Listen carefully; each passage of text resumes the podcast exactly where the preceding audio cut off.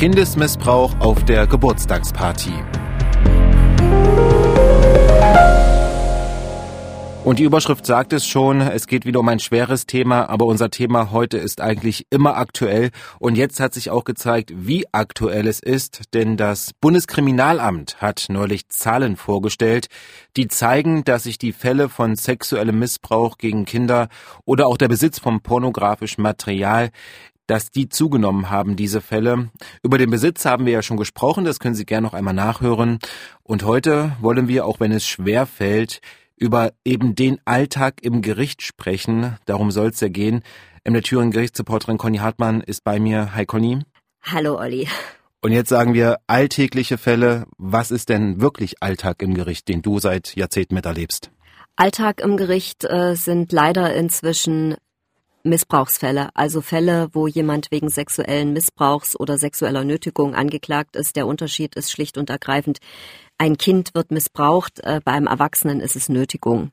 Das wird an allen Gerichten verhandelt, sowohl am Amtsgericht als auch am Landgericht. Am Amtsgericht sind die Strafen niedriger und die schwereren Fälle äh, kommen zum Landgericht und ich kenne eigentlich fast nur noch äh, Fälle am Landgericht, die dort verhandelt werden. Und aus meiner Sicht hat es wirklich in den letzten Jahren extrem zugenommen. Ich erlebe das am Landgericht Erfurt tatsächlich. Es gibt Wochen, da wird jeden Tag ein sexueller Missbrauch verhandelt, natürlich mit Fortsetzungsterminen, manchmal auch zwei. Dann werden wir doch jetzt einmal konkret. Aber ich sage gleich schon mal vorab, wir werden nicht alle Details nennen, weil sonst zu klar ist, um wen es geht und der Fall auch einfach sehr krass ist. Aber Conny, was gibt's denn zu dem Angeklagten zu sagen? Angeklagt war ein 41-Jähriger, ich will auch gleich sagen, er hat das gestanden, weswegen er verurteilt worden ist. Er hat eine Haftstrafe von vier Jahren und sieben Monaten bekommen. Und ich sag mal, es geht nur um einen einzigen Abend. Es geht also nicht um den jahrelangen Missbrauch, sondern es geht um einen einzigen Abend.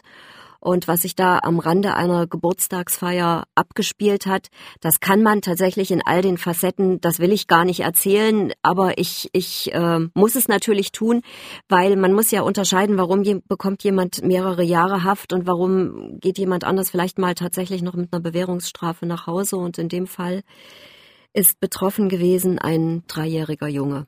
Wir sind heute in einer großen Strafkammer, zwei Berufsrichter, eine Richterin, zwei Schöffen, Anwältin, Verteidigerin und die Staatsanwältin, ja und die Mutter eines zweiten Opfers, da kommen wir auch noch drauf.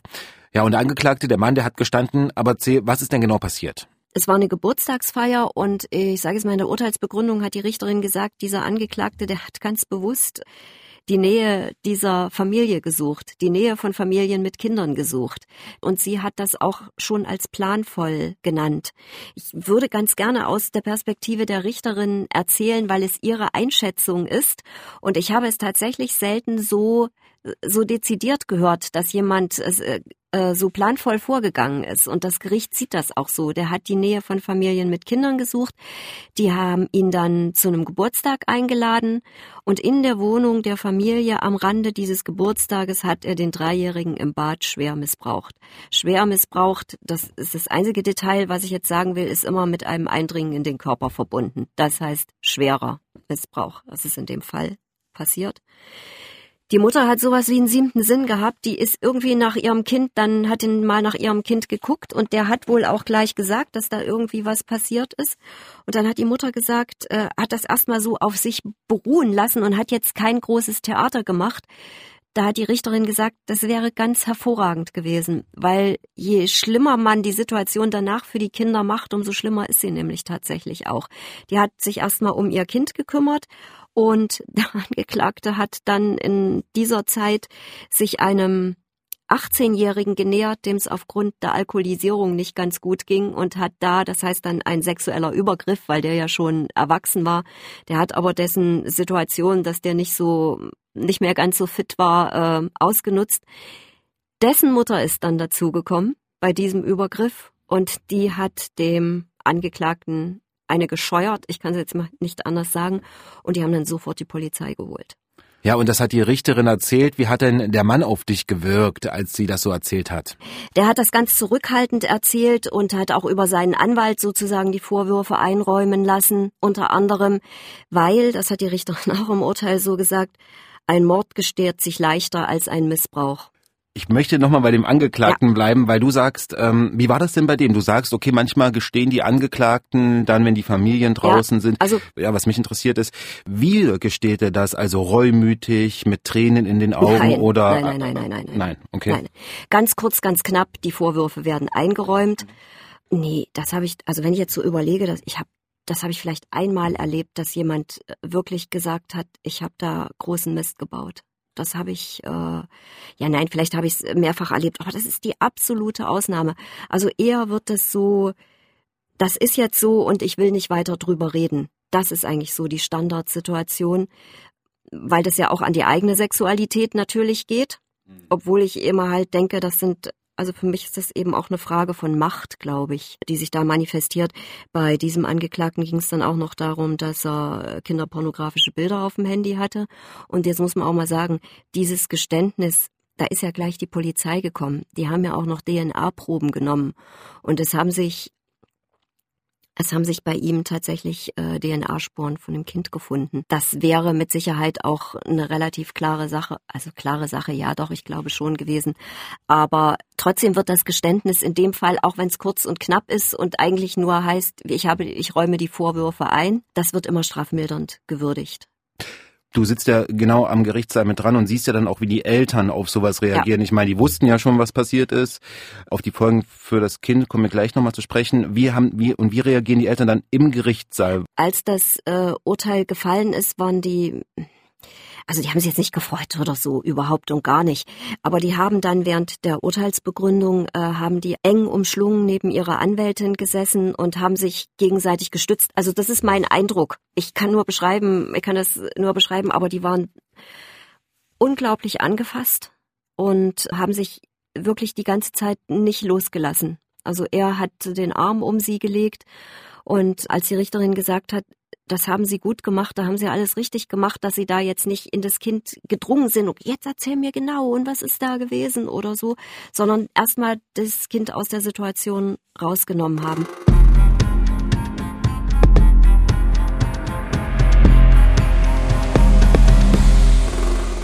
Dann kommen wir einmal zum Kind, zu dem Dreijährigen, ohne wirklich zu viel zu erzählen zu wollen. Das Kind, das leidet heute noch unter dem Vorfall.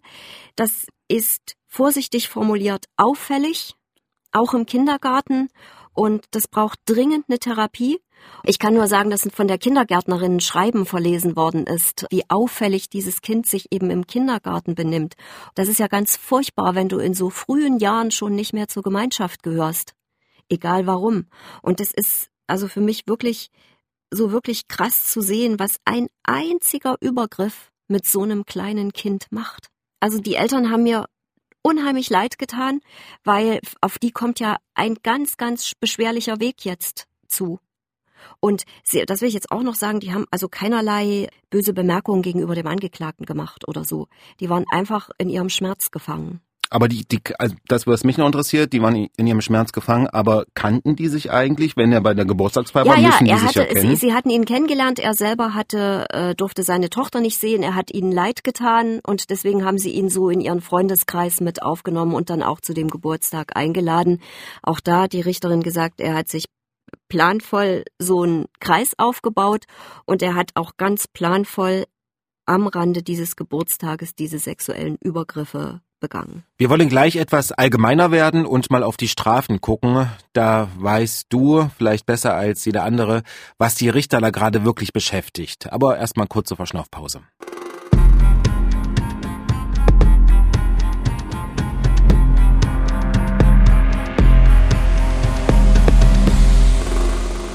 In diesem Fall, bei diesem sexuellen Missbrauch, diesem schweren Missbrauch, gibt es bisher noch minderschwere Fälle. Das heißt, da kann es auch mal für einen minderschweren Fall eine Bewährung geben. Minder, was heißt minderschwerer Fall? Kann man das? Dass der Fall nicht so schwer ist. Also, dass es nicht so schwer ist. Und da kann aber sehr, sehr viel dazugehören, was einen minderschweren Fall ausmacht. Da kann zum Beispiel auch ein sofortiges Geständnis, eine Wiedergutmachung. Also, das ist jetzt nicht nur eine rein technische Beschreibung, sondern eine Gesamtschau dieses Falls. Und bisher gibt's noch minderschwere Fälle beim sexuellen Missbrauch. Aber der Bundestag hat jetzt schon eine Gesetzesänderung beschlossen. Die muss noch durch den Bundesrat. Hat, die soll im Sommer kommen. Danach gibt es keinen minderschweren Fall mehr und danach gibt es auch für den Besitz kinder, kinderpornografischer Bilder keine Geldstrafe mehr also Besitz, ich rede nicht von der Herstellung, weil die Herstellung ist ja auch wieder ein Missbrauch. Hatten wir besprochen, genau, der genau. Besitz ist, äh, kann auch Bewährungsstrafen zum Beispiel. Könnte, ist, könnte, könnte, könnte, könnte oder Geldstrafen. Ist, also Geldstrafen, das gibt es nicht mehr. Das hat, also die, das Sexualstrafrecht ist wieder verschärft worden.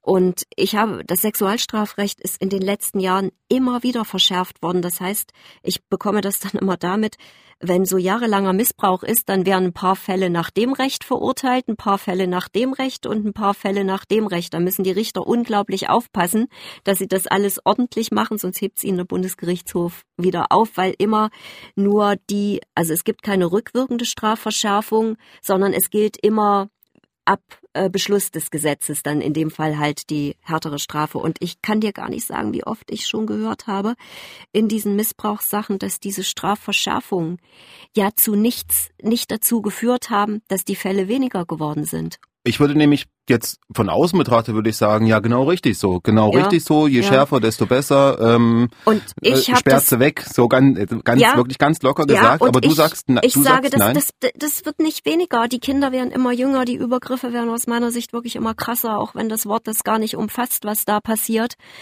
also zumindest das Leid ja nicht im Bild hat, was damit angerecht, angerichtet wird.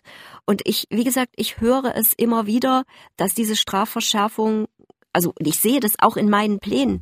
Es, es gibt ähm, sogenannte Jugendkammern, die sind für die Jugendlichen zuständig und die sind aber auch für diese ganzen Missbrauchsgeschichten zuständig, weil sie ähm, besonders geschult sind im Umgang mit Jugendlichen und Kindlichen. Zeugen, Angeklagten. Deshalb sind die auch.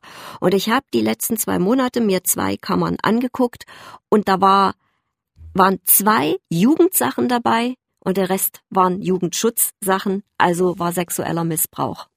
Und das ist, das ist äh, wirklich, der eine Vorsitzende hat, es gibt also zwei Kammern am Landgericht Erfurt, zwei Kammern, die sich damit beschäftigen, die manchmal täglich Missbrauch verhandeln.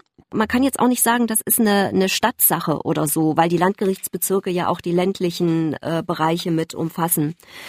Ich wollte nur sagen, dass ich, äh, dass ich also letztens einen Richter gehört habe, der gesagt hat, sie machen inzwischen mehr als 90 Prozent Missbrauchssachen, obwohl sie ja eigentlich eine Jugendkammer sind. Und der halt auch gesagt hat, dass diese Strafverschärfung zu keinem Rückgang führt. Ich habe das dann auch in dem aktuellen Beitrag so gesagt und habe dann ganz viele Zuschriften gekriegt, wie ich sowas sagen kann. Ja. Und dann sage ich halt, da muss man vielleicht wirklich auch auf die Fachleute hören und es aus meiner Sicht und nicht nur aus meiner Sicht müssen halt in Familien, wo es problematisch, sichtlich problematisch ist, natürlich gibt es auch Familien, wo sowas nicht auffällt, aber in Familien, wo es sichtlich problematisch ist, da müssen früh Hilfen rein. Also Menschen, die diese Familien unterstützen. Und das ist natürlich unheimlich teuer. Ja, und du hast mir auch gesagt, dass es dann weniger Geständnisse gibt. Aber warum eigentlich aus deiner Sicht? Also das sagen alle, die sich mit diesem Thema juristisch beschäftigen, sagen, wir kriegen ja, wenn wir diesen minderschweren Fall nicht haben und keine Bewährungsmöglichkeit dann mehr haben, dann kriegen wir ja nie mehr ein Geständnis, weil also die Verfahren werden auf jeden Fall aufwendiger. Wenn es keine Geständnisse mehr gibt, müssen ja alle Zeugen gehört werden. Auch die Kinder? Und das ist das ganz große Problem. Dann müssen die Kinder gehört werden. Und ich sage es jetzt auch mal tatsächlich, ich habe ja vorhin schon gesagt, den Kindern oder den Jugendlichen geht es darum, dass man ihnen glaubt und nicht, ob einer zwei, vier, acht oder zehn Jahre kriegt. Das sagen die manchmal sogar. Ich muss dazu sagen, ich bin da selten dabei, weil da wird meistens die Öffentlichkeit ausgeschlossen, aber im Urteil wird's mir dann wieder gesagt. Und ähm, dass man also für mich ist es tatsächlich so, dass dieses neue Gesetz sozusagen die Gefahr birgt, dass die Kinder öfter gehört werden müssen im Gerichtssaal. Und das habe ich in den letzten 30 Jahren nun wirklich ganz, ganz oft erlebt, wie angstvoll wenn du, wenn man sie sieht, wie die sich an jemanden klammern, wie, wie da drei Leute mitkommen, die wissen ja auch schon 14 Tage, drei Wochen, vier Wochen vorher, dass sie dahin müssen. Das ist hm. ja schon, das ist ja nicht nur der Tag, sondern die haben ja, also die meisten jedenfalls haben Angst. Es gibt auch welche, für die ist das eine Befreiung, es geschafft zu haben, auszusagen, aber das sind eher ältere. Und ich überlege auch gerade, wenn man dann auch einen Verteidiger hat, der kann ja dann die Kinder auch befragen. Nee, bei kindlichen Zeugen darf nur der Vorsitzende fragen. Das ist so, es gibt auch Videobefragungen aus einem anderen Raum. Der Angeklagte kann auch rausgeschmissen werden, die Öffentlichkeit sowieso. Und jetzt ist es halt so, dass es dann sogenannte informatorische Befragungen von Eltern oder, oder auch manchmal von den Nebenklageanwälten gibt. Wie geht's denn den Opfern jetzt? Weil das spielt ja immer eine große Rolle auch fürs Strafmaß.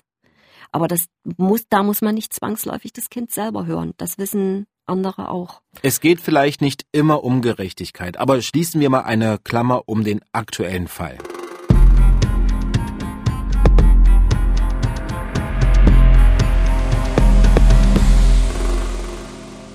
ein dreijähriges Kind, das vielleicht in seinem, in den nächsten Jahren auf jeden Fall eine Therapie braucht, um wie soll ich will gar nicht sagen, um wieder normal zu werden, aber um diese ungewöhnlichen Verhaltensweisen wieder abzulegen.